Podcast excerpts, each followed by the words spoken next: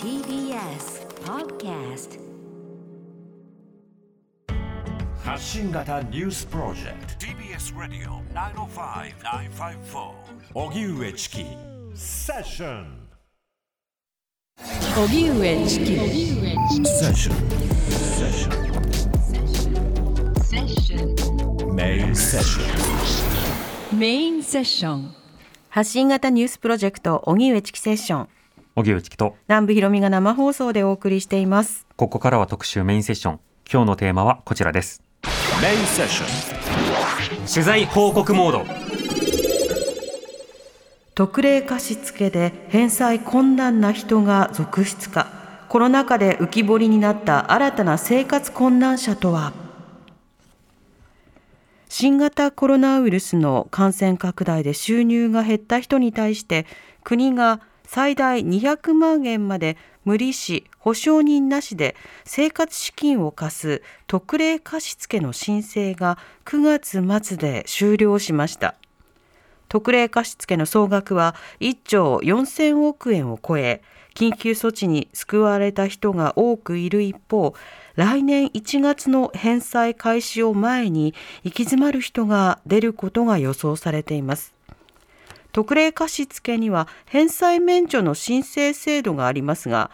朝日新聞が全国47都道府県の社会福祉協議会にアンケートを実施したところ申請件数が全体の貸付総数の3割超に上っていることが分かりました。さらに借りた後も困窮から抜け出せず自己破産となったケースもあり社会福祉協議会が把握しているだけで7500件以上あるということです。スピード重視での貸付が評価される一方相談支援体制がおろそかとなり浮き彫りになった新たな生活困難者とも言うべき人々。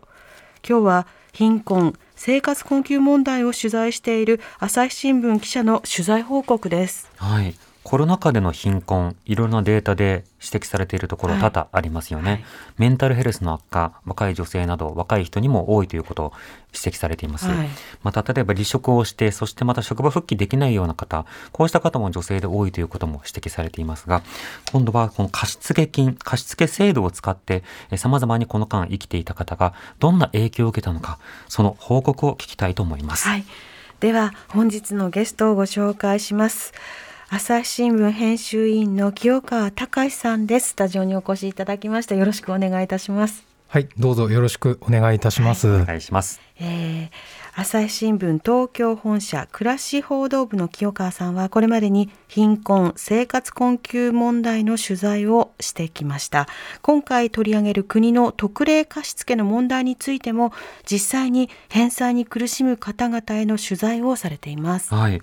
まずは清川さん、この政治部や社会部というのはよくわ知られていると思うんですが、暮らし報道部というのはどういった部署なんですか？はい、あの暮らし報道部は、まあ、主に、えーいくつかの部あのテーマがございますけれども、まあ、一つはあの、えー厚生労働省が担当しているようなですねあの介護であるとか、はいえーこういった生活困窮であるとか医療であるとか、まあ、そうした生活に身近なテーマを扱っております。うん、なるほど。ということは、やはりコロナによる影響で、まあ、暮らしが悪化したりした、こういったような方々も取材の対象なんですか？はい、そうですね。あの私はあのこのコロナ禍と言われる2年間、そういった方々の課題等もあの取材をさせていただいてきました。うん。今日は主に特例貸付、この対象となった方々の報告を聞きますが、それ以外の話も時にはあの混ぜたり、必要に応じてお話しください。はい。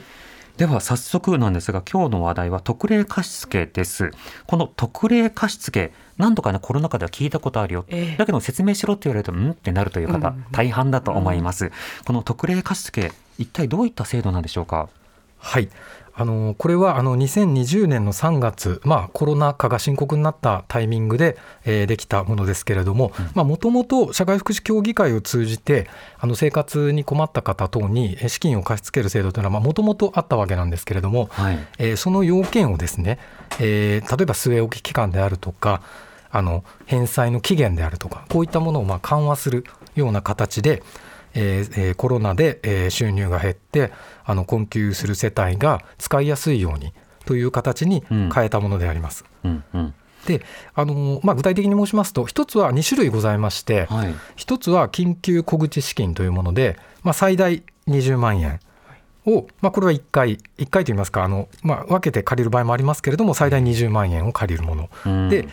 そのもう一つですね、総合支援資金というものがございまして、これ最大20万円で、まあ、単身世帯ですと15万円。はい。でこれを基本3ヶ月なわけですけれどもあのこのコロナ禍の中で、えー延長貸付とか、うんえー再貸付というようなことが特例として設けられまして、まあ、最大で言えば9ヶ月分借りられるとうんいうことになると、まあ、これ合わせまして、まあ、20万円と、えー20万円の9ヶ月分で合計しますと最大で200万円まで借り入れたことができたと、で実際に借り入れた方が多かったと思います。で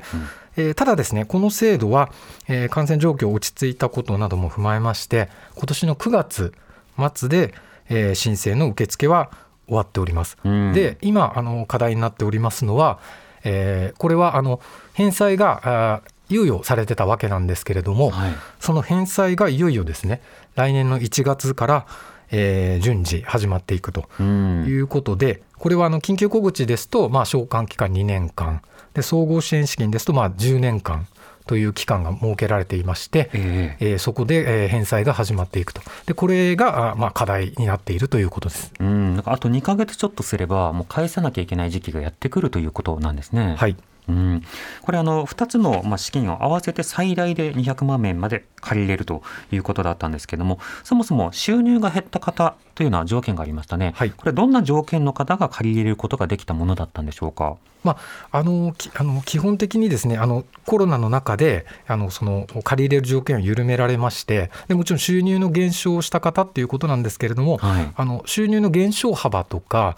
あの所得制限とかは特にあの設けられていなくてですね、うん。あの収入がまあ減ったということをあの証明するものが、えー証明できるといいますかあるいは申告できればですね、はい。えー無利子保証人なしで、えー貸付をするということに、えーで対応してきたものであります。うん、これでは実際にどれぐらいの方が利用したんでしょうか？はい、あのこれはもう終わっていますので、はい。あの総件数ですね、これ、同じ方が、まあ、あのもちろんあの何回か借りてる、あ何回かといいますか、緊急小口と総合支援資金を借りたりしてるわけですけど、件数で言いますと、えーおよそ335万件、で総額で言いますと、えー1兆4268億円、えーという規模で、えーであの規模の貸し付けになっています。うん、なるほど。はい非常にこう大きな金額で、そして相当のまあ方々が利用したという状況にはなっているわけですね。そうですね、はいあのまあ、殺到したと言っていいと思います。うん、これ行政の初期対応としては今振り返ってどう評価しているんでしょうか？はい、これはあの、まあ、緊急対応、また後ほど詳しくあのお話もできればと思いますが、あの緊急対応としましてはあの意味があったと思います。うんと言いますのは、私、取材してましても、やはりこの減収、一時的に例えば休業等で収入を失ったときに、非常に迅速に緩やかな条件で、まあ、お金が入るというので、助かった方、当然いらっしゃいました。はいえただし、えーこの課題はやはり長期化したということですね。うん、あのつまりこの貸付型の支援というのはあの当然のことながら一定の期間で収入が回復したり、えー生活が再建されるということを前提にした、まあ、支援となっていると思うんですがはい。現実にはそれがまだ続いているといいますかあのコロナという状況ですね。厳しい状況が続いている中で、えーこの貸付型支援をかなり長期にわたって続けてしまったという点においてあのまたあの後ほど詳しく申しますがあの課題があったのではないかなというふうに思っております。うん、これ最初貸付制度が始まった時には当然その給付の話も別途あったわけですね。特別給付の仕方があって、はい。はい。で一律で配りましょうという話もありました。そうしたようなその状況を踏まえた上でいくつか同じようなツイートというのがあります、えー例えばですね、えー M ひよっこさん、えーなんで生活に困ってるのに借金させるんだとかですね、えーはじめさん。そもそも貸付の時点でどう考えても無理がありましたよね。というようなそうしたような書き込みがあります、この貸付というポイントについてなぜ給付じゃないのかこれいかがでしょうか？これはあのやはり日本の福祉のまあ構造的な問題ともつながってくると思うんですが、はい。あのやはり、えーいわゆるその日本の福祉はですね生活保護というのがございまして最後の安全網と言われますがこの一歩手前の困窮層うん。の方に対する支援がもともと非常に乏しい、えー盲点になっているといいますかはい。ああの穴が開いているといいますかそういう状態があったと思います。うんであのこのき貸付制度というのは、まあ、言ってみればそれを補うといいますかあのそうした生活保護には至らないんだけれども生活が苦しいと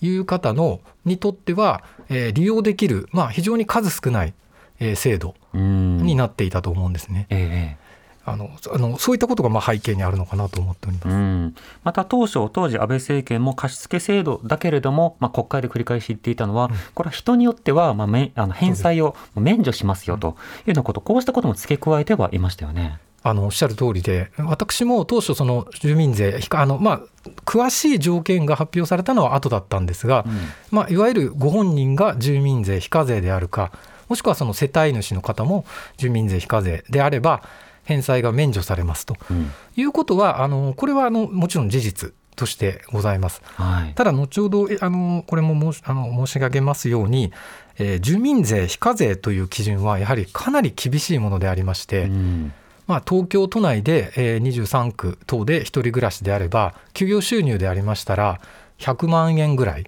の水準うん。となりますと、えーまあ、それだけで、えー生活がもう困難ないうようなレベルのええ。方でなければ、えー免除されないというような状況があることがあの課題になっています。うん、今おっしゃってた方っていうのは、直ちにもう生活保護につながってもおかしくないような方々が対象ということなので、まはい。当初行われた時は、これ、まあ、事実上の、まあ、給付になるのかなと、貸付というふうに言いながらも、相当免除されるのかなという期待もあったんですが、はい実際はそうではないかもしれない。このあたりの後ほどまた伺いたいと思います。はいでは、この貸付制度、え来年の1月から返済開始だということでした。この点について朝日新聞で独自に調査をしたということですが、これはどういったものなんでしょうか？はい、あのまさに今おっしゃられた、じゃあ一体どのぐらいの方が、えー返済免除に当たるのか、はいどのぐらいの方が、えー返さなければならないならないといいますか、返すことになるかということを確認するために、えー私どもの方でアンケート調査をしました。あのその前提としまして、あの今あーですね、えー各これはあの債権者になるのは47都道府県の社会福祉協議会です。うん。でそこがあのとりあえず今年度に返すか返さないかの申請免除の判定をするというのが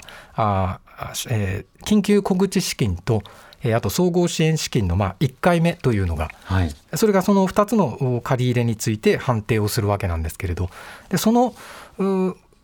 返済免除の手続きについて各都道府県社協が今もう案内を出していまして、うんで申請を受け付けています、はいその状況につきましてあの私どもの方であの都道全国47都道府県の社協にアンケートを実施しましてあの回答を得ました、うん。えーそうしましたところですね、まあ、一番そのポイントになります、えー何割ぐらいかっていうことなんですけれども、はい。あのまあその申請免あごめんなさい返済免除を判定しなければならない貸付総数、まあのうち、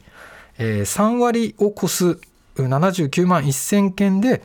えー返済免除を申請する、えー届けが出ていたとうん。いうことになりました。まあしかも、はい。アンケート取った9月、10月段階ですので、はい。まだ1月まで余裕があるので、増える可能性はあるわけ。はい、十分あります。あうん。のあと後ほどまたこれも述べたいと思いますが、あのはい。まだ気づいてない方がいるんではないかということも指摘されておりまして、うんうん。もちろんしかもあの私どものアンケート取った時点もまだ途中ですので、はい。えーこれより増えると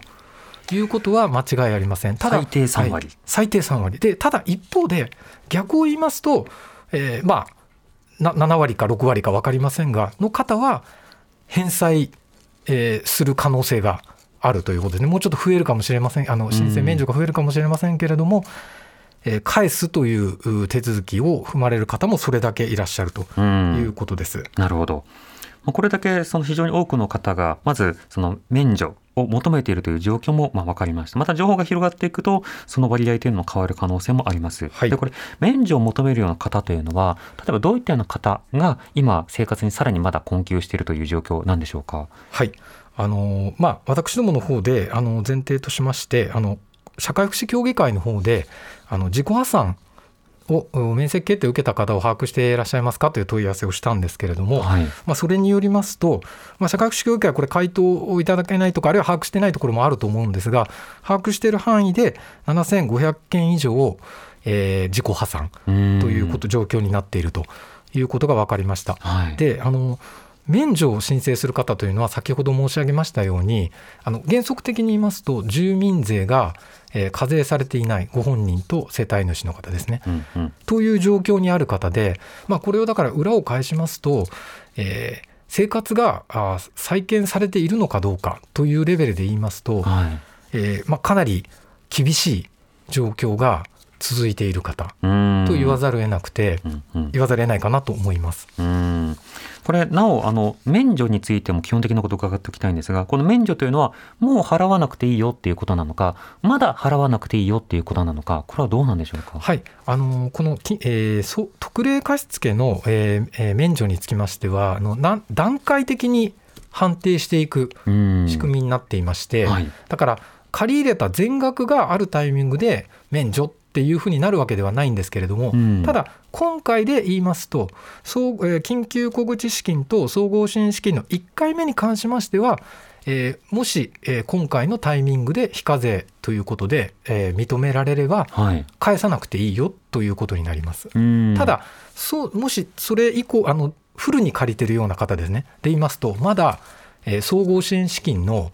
えー延長分とかえー再貸付分の、えー借り入れはまだのあの判定されない状態で残っていまして、うん。なのでまだそれについては、えー収入の状況によって返さなければいけなくなる可能性があるということです。うん。ということは、もう払わなくていいですよっていう方も中にはいらっしゃるが、今後のその、繰り返される、まあ、催促のタイミングとか判定のタイミングなどによっては、残りの分は残り続けている方もいらっしゃって、その方はまだ保留だということですか？そうですねまだだからそれに関しては来年判定するので、うん。えー非課税のそのあの決められたあの年度のタイミングがありますけれども、はい。そのタイミングでもし課税世帯ということになりますと、えー今度はその残った分のお金は返さないといけないとうん。いうことになります。なるほど。これ、特例貸付利用された方の例えば声とか、そしてそれがあるにもかかわらず、なかなか貧困から脱せないという方、どんな方がいらっしゃるんですか？はい、えーっとですね、まあ、これはあのふあの借りた方から考えますと、はい。本当にどちらも課題があると思っていまして、うん。まあ、あの一つはあの例えば申請の免除に当たる方私が取材した方ですと、まあ、高齢のヘルパーの方で、うん。えーお仕事が体の事情もあったし仕事のなくなったこともあって、えー減ってしまいはい。特例貸付を、まあ、あの満額借りられた方がおりますけれど、えーその方は申請を免除されましたああの免除の申請をしましたけれどもやはりあの体調も悪いし仕事も戻っていないということで逆に、えー課税世帯になってしまうとはい。返さなければいけなくなるわけですね。うんなので仕事のう気にしながらしなければいけない。という状況になるわけですね。100万円の壁みたいな、まあ、そう103万の壁みたいなね、え似たような状況になった似たような状況。つまりあの、えーもちろんご自分の状況でコロナが終わって、えーまたあー介護とかのお仕事がフルに働けるようになれば、もちろんその方が生活はいいわけですけれども、はい。しかしそれでもしも課税世帯になってしまうと、えー借金の残った借り入れについて、えー返済しなければいけない。ということをまあうん。気にされている方がいるのが一つ、ええ。でもう一つはあのこれは申請のあごめんなさい。返済の免除に該当しない方ですね。はい。非課税世帯ではないけれども苦しいという方もおられまして、うん。これはあのやはりあの直接取材した方が何人かおられます。いますけれどもあの、まあ、50代のシングルの女性の方で、まあ、派遣とかあの契約等のコールセンターとの仕事をダブルワークでやってらっしゃるんですがなのではい課税世帯なんですね。うんしかし家賃もある。でかつやはり元から非常に不安定な生活をされている方が多いということでその方も過去の、えー国民健康保険料とか住民税の滞納分を返していたり、うんあとその、えークレジット会社への、はいえー滞納分を返していたりっ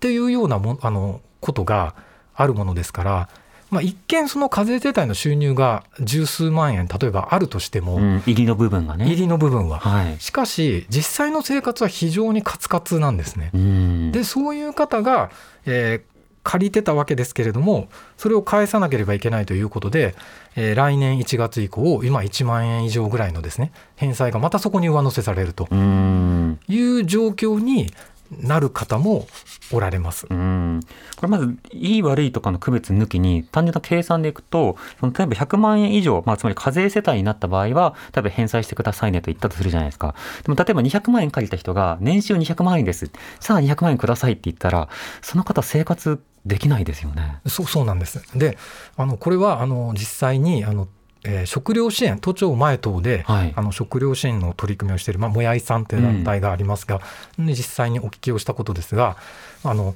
こういったその特例貸付の返済の不安を抱えつつ、まあ、その節約のために、えー食料支援の列に並んでいる方がいるとうん。いう状況になっているわけなんですね。ええ。というようなあのあの厳しい状況あると思います。うん。それこそ例えば生活保護につながってもいいようなそうしたような方々も中にはいらっしゃるし生活保護の手前のものがないから一旦貸付というものがあったんだけどそれが取っ払われてしまうと例えばフードバンクも日本なかなかないしちょっとした小口さらなる日常融資とか猶予支援猶予体制とかもないのでいきなりまた放り出されることになるわけですか？おっしゃる通りであの、まあ、今回のこの特例貸付のあの取材をしててやっぱり最大に感じることは繰り返しになりますが、はい。あの今まさにおっしゃられたようにあの生活保護手前のですねうん。支援が日本にはやはりないんですね。はい。でそこがないもんですからこの1兆4000億円という規模で借り入れが殺到するとうん。いう状況になる、一方で生活保護の申請者はあのいちょっと増えてますけど受給者で言ったらむしろ減ってるぐらいの形で、はい。まああまり反応してないんですねうん。制度がこの形で、まあ、だからそこには、えー対象にならないけれどもその手前のところで非常にニーズがあるのに、えー制度がないもんですからうんうん。あったと。でおっしゃるように特例貸付が終わってしまうと、えー今度はそこに、えーそのニーズあ新しいやはり生活困窮層等という方への支援っていうニーズがどうするのかという問題はこれはあの大問題として残ってくると思います。うんその前のその制度、つまり生活保護手前の制度としては、これまで就労支援というものをベースに考えてきたわけですけど、今ちょうどおっしゃられたように、コロナのような就労しようにも仕事先がもともとあったところから奪われてしまったんだ。で、そのどこもかしくも今動いてなくて仕事がないんだ。で、働き出したら今度はいろんな借金を他の部分でも返さなきゃいけないんだ。こういったニーズを確かに見逃していましたよね。はい、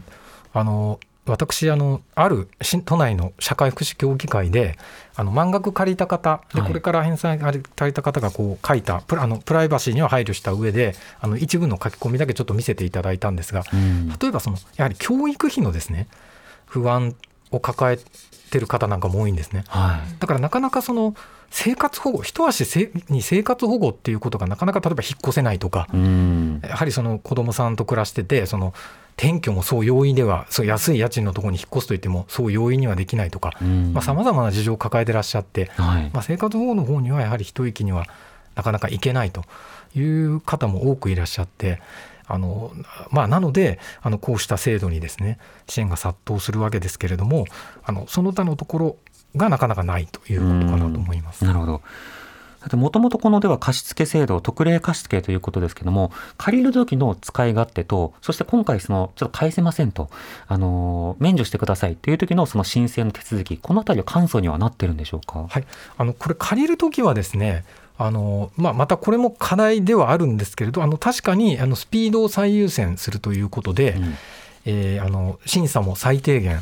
ということで、はい。あの貸し付けてあのなのでこれだけ支援がさあの支援といいますか利用者が殺到したというのはあると思いますただ一方でそのことがあの課題になっていまして、えーこれはあのアンケートで今回の、えー社協さんの方からも声が上がっているんですが、はい。まあ、迅速な貸し付けをですね非常に優先したということで、まあ、結果としてはあの相談対応をその入り口の時にやってないわけですね。う。そうするとどういう方が借りたかが分かってないんですねほうほう。あの社協側は。はい。あの掴んでらっしゃらないんです。だから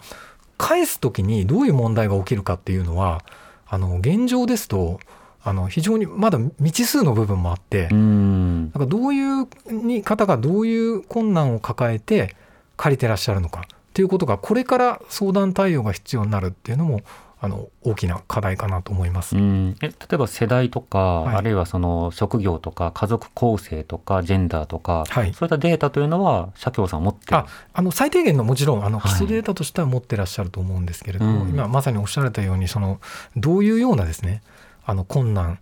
を抱えてどうどういう状態でなあのどこに生活上の困難があってこの借り入れを利用されているのかとか、あのうんえー見通しがどうなのかということについてはやっぱりあの件数も多すぎますしなるほど。あの十分な対応ができていないうといんう、できていないといいますかあのここれからしなければならないと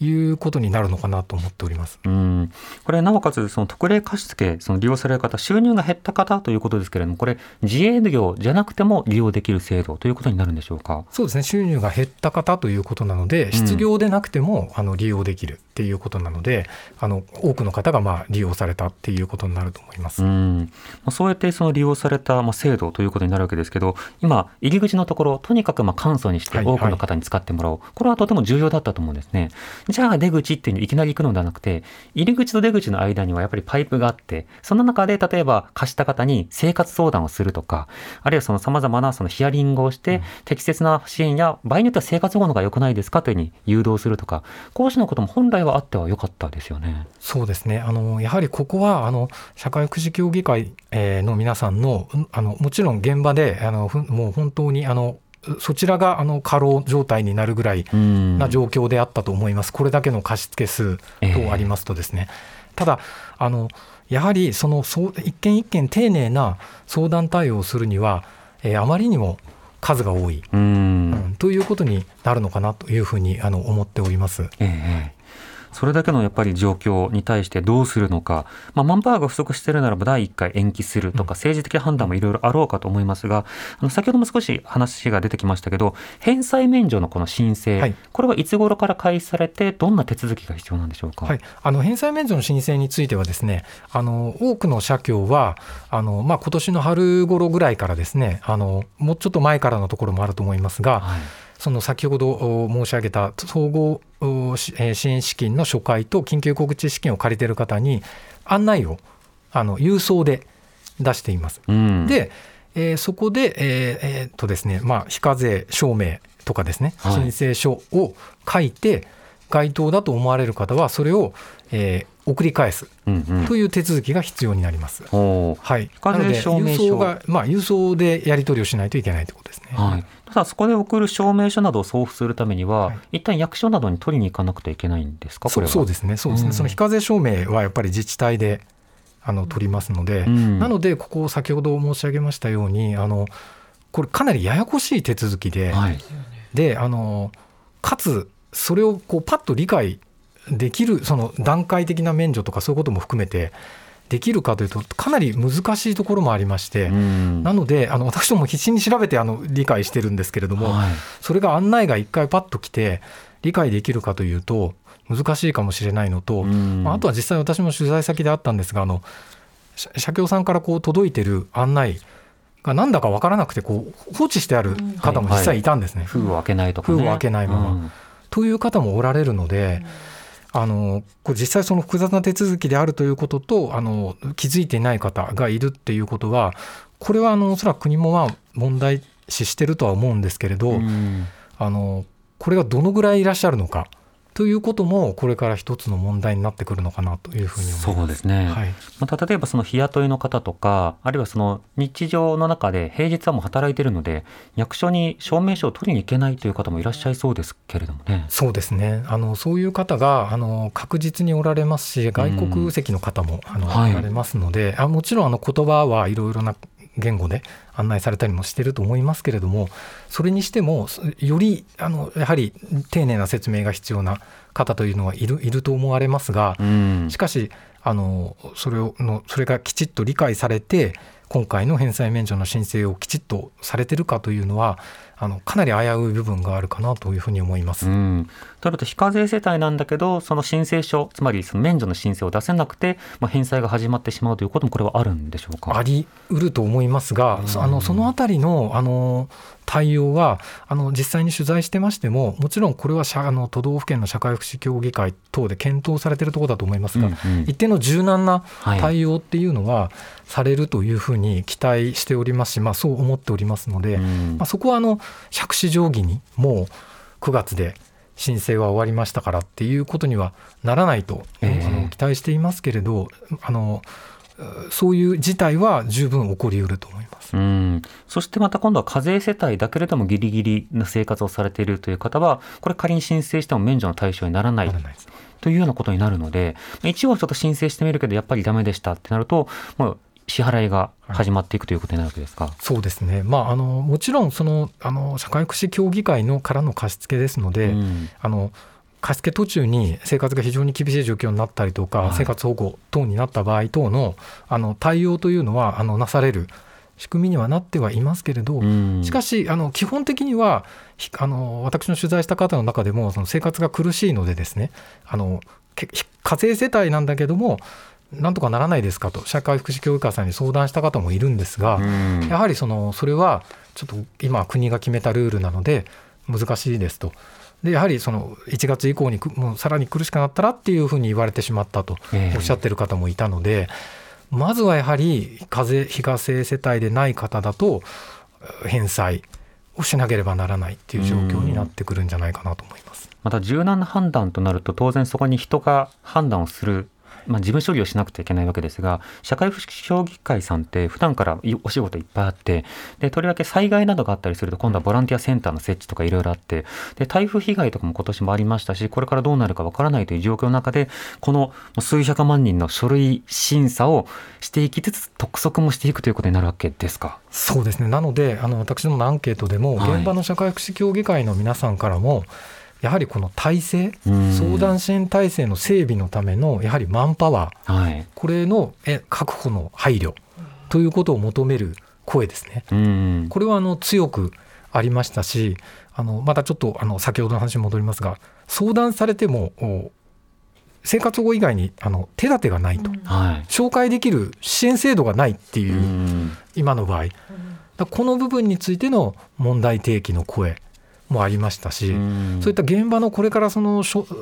面に立って支援をしなければならない社協の皆さんもそのあたりの課題を強く認識されていて、ええ。えーあの支援人員体制等のきちっとした整備をあの強く求めているおられると思います。うん。なのでこの特例貸付をまた別の、まあ、常設の仕方に変えていくようにこう何か成長させるのか。今のオペレーションしかし人手が足りないのでそのあたりはまずはどう対応していくのか。そして今の生活困窮者の方々にどうするのか。そのあたりご時代に考えていきたいと思います。まもなく5時になります。TBS Radio. 荻上チキセッション TBS Radio 905-954 TBS Radio 905-954発信型ニュースプロジェクト。セッション時刻は5時になりました。荻上チキセッション。今日の特集メインセッションは特例貸付で返済困難な人が続出かコロナ禍で浮き彫りになった新たな生活困難者とはえースタジオには引き続き朝日新聞編集員の清川隆さんをお迎えしています。よろしくお願いします。よろしくお願いいたします。はい。ではリスナーの方からメールいただいております、はい、えー千葉県船橋市の K と申しますといただきました、はい。ありがとうございます。44歳独身です。特例貸付を利用しました。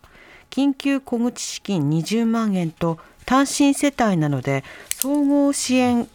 資金3ヶ月45万円を2回です。うんうん。時給が最低賃金に近い水準でフルタイムで働いていて勤め先が閉じることになり失業してコロナ禍での受給期間の延長もあった失業手当受給後に特例貸付を利用しました。審査も厳しくなく借りるのは容易で私が借りた時はえー一月もかからず振り込まれたので助かりました、うん。困窮者に家賃が支援される住宅確保給付金と違い大家さんに話をしたりせずに済むのも使いやすかったです、ん。生活保護と違いあんまり売りたくないなと思っている大事にしているものを売らなくて済むのも大事な要素です私は総合し総合支援資金の初回分などが返済免除対象になりましたが免除が受けられず来年から返済が始まる人がいます。物価高で様々な対策が取られていますが来年から月1万円以上する特例貸付の返済が始まると物価高対策で取られる支援が帳消しになると思っていて疑問に思っています。返済免除の幅の拡大や全額が無理なら一部や半額化返済開始時期の先延ばしなど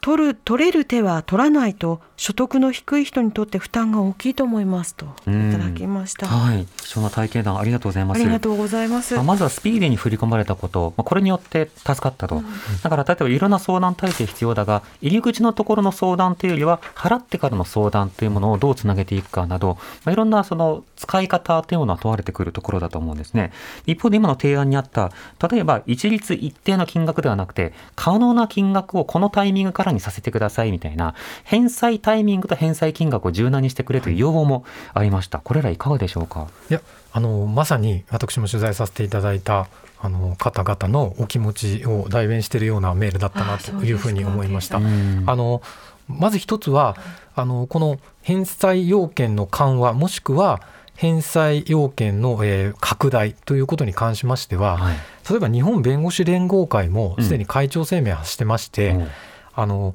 もともと生活に困窮した世帯は多額の債務の長期にわたる返済自体が生活生計破綻の引き金となる危険性が高いというふうに指摘してまして、はい。あの償還免除、まあ、返済免除ですねの範囲を抜本的に拡大すべきだというふうに、えー声明を出しています。でうん。さらに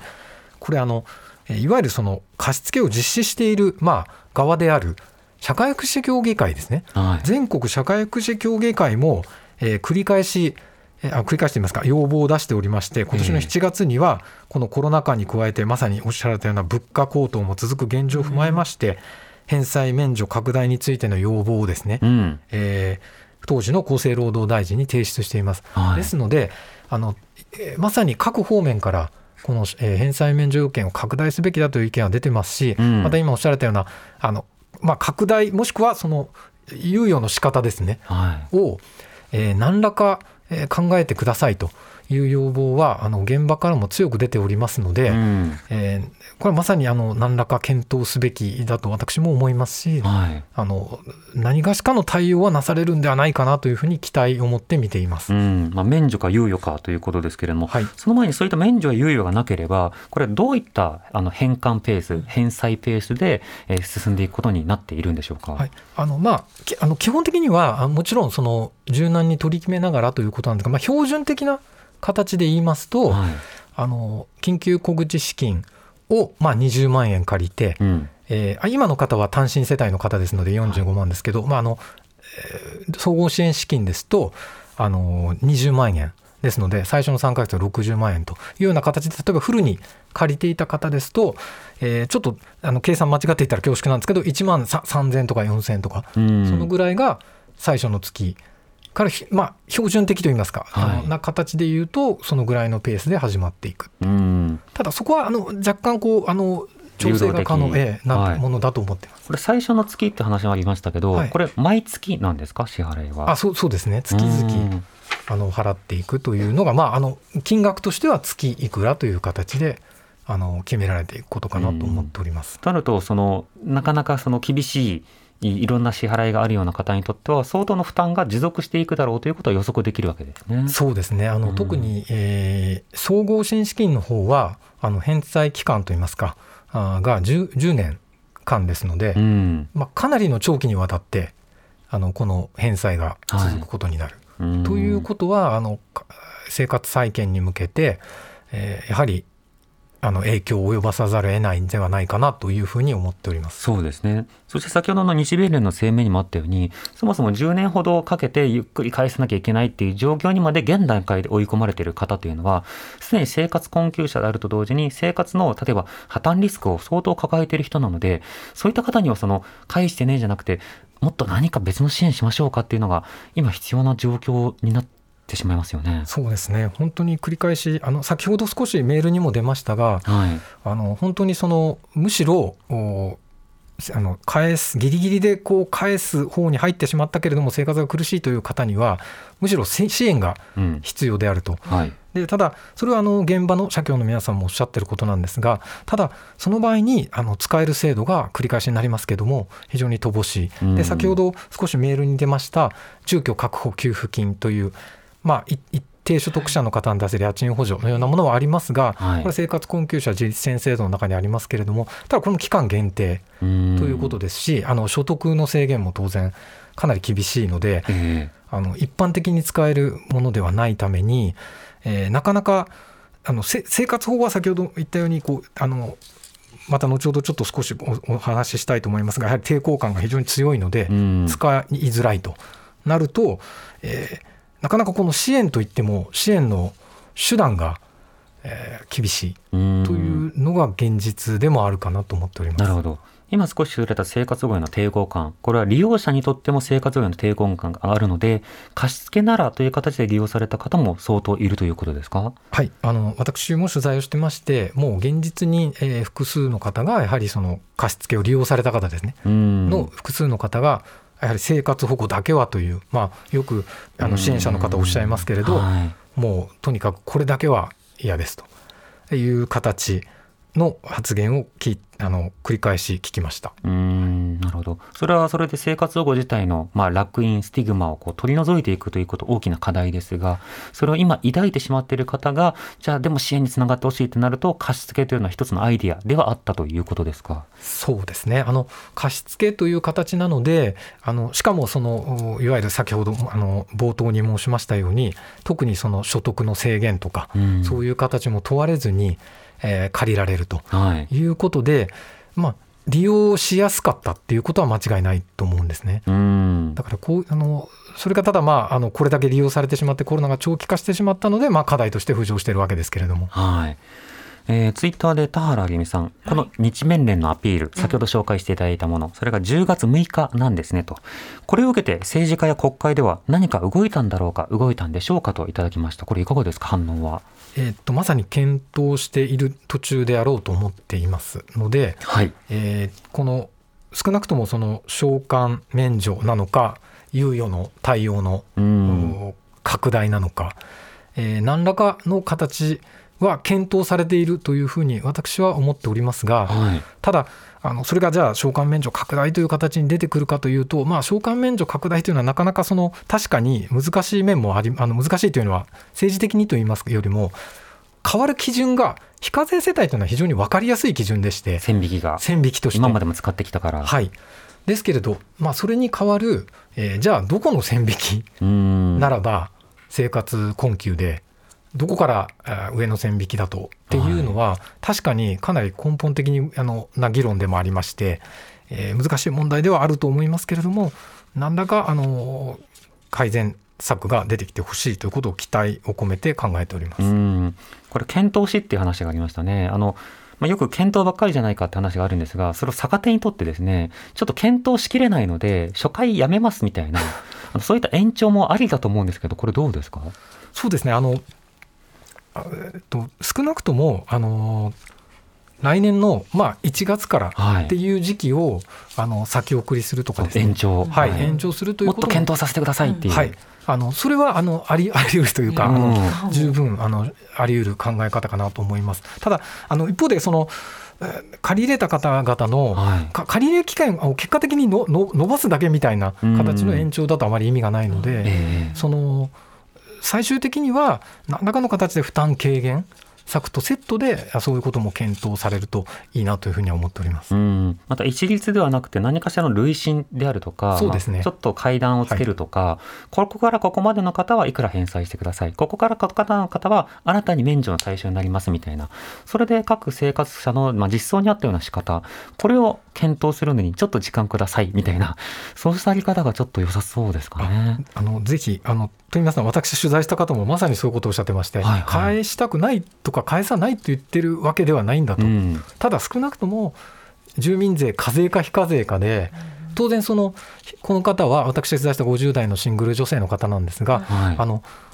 まあ、課税世帯ですのであの非課税世帯向けの給付金とかああの程度の類のものもまあ受け取られていないんですね。うん。であのお子さんもまあいらっしゃらないわけなのであの子育て世帯向けの給付等も受けてはおられない。はい。で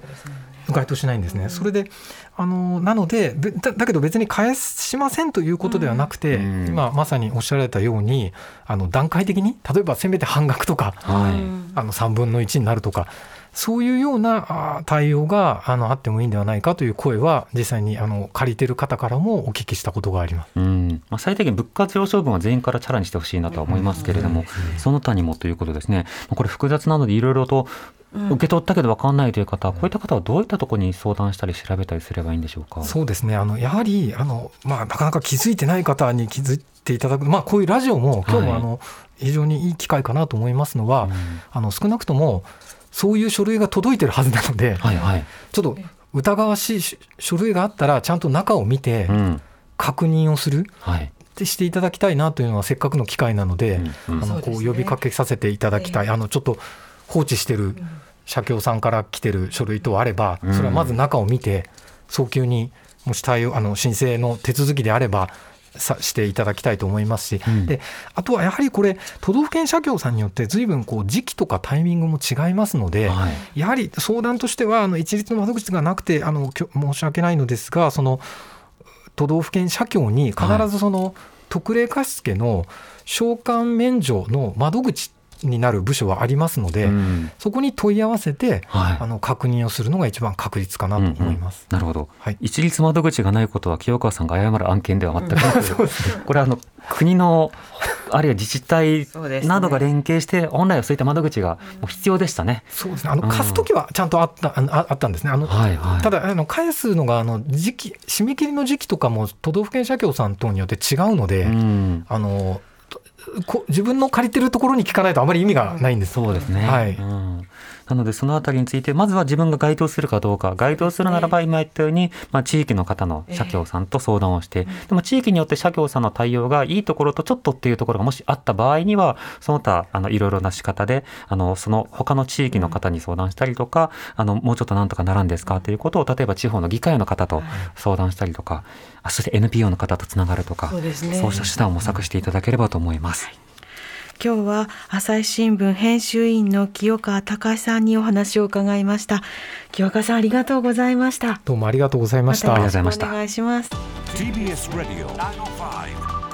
発信型ニュースプロジェク荻上チキ。ト荻上チキ。セッション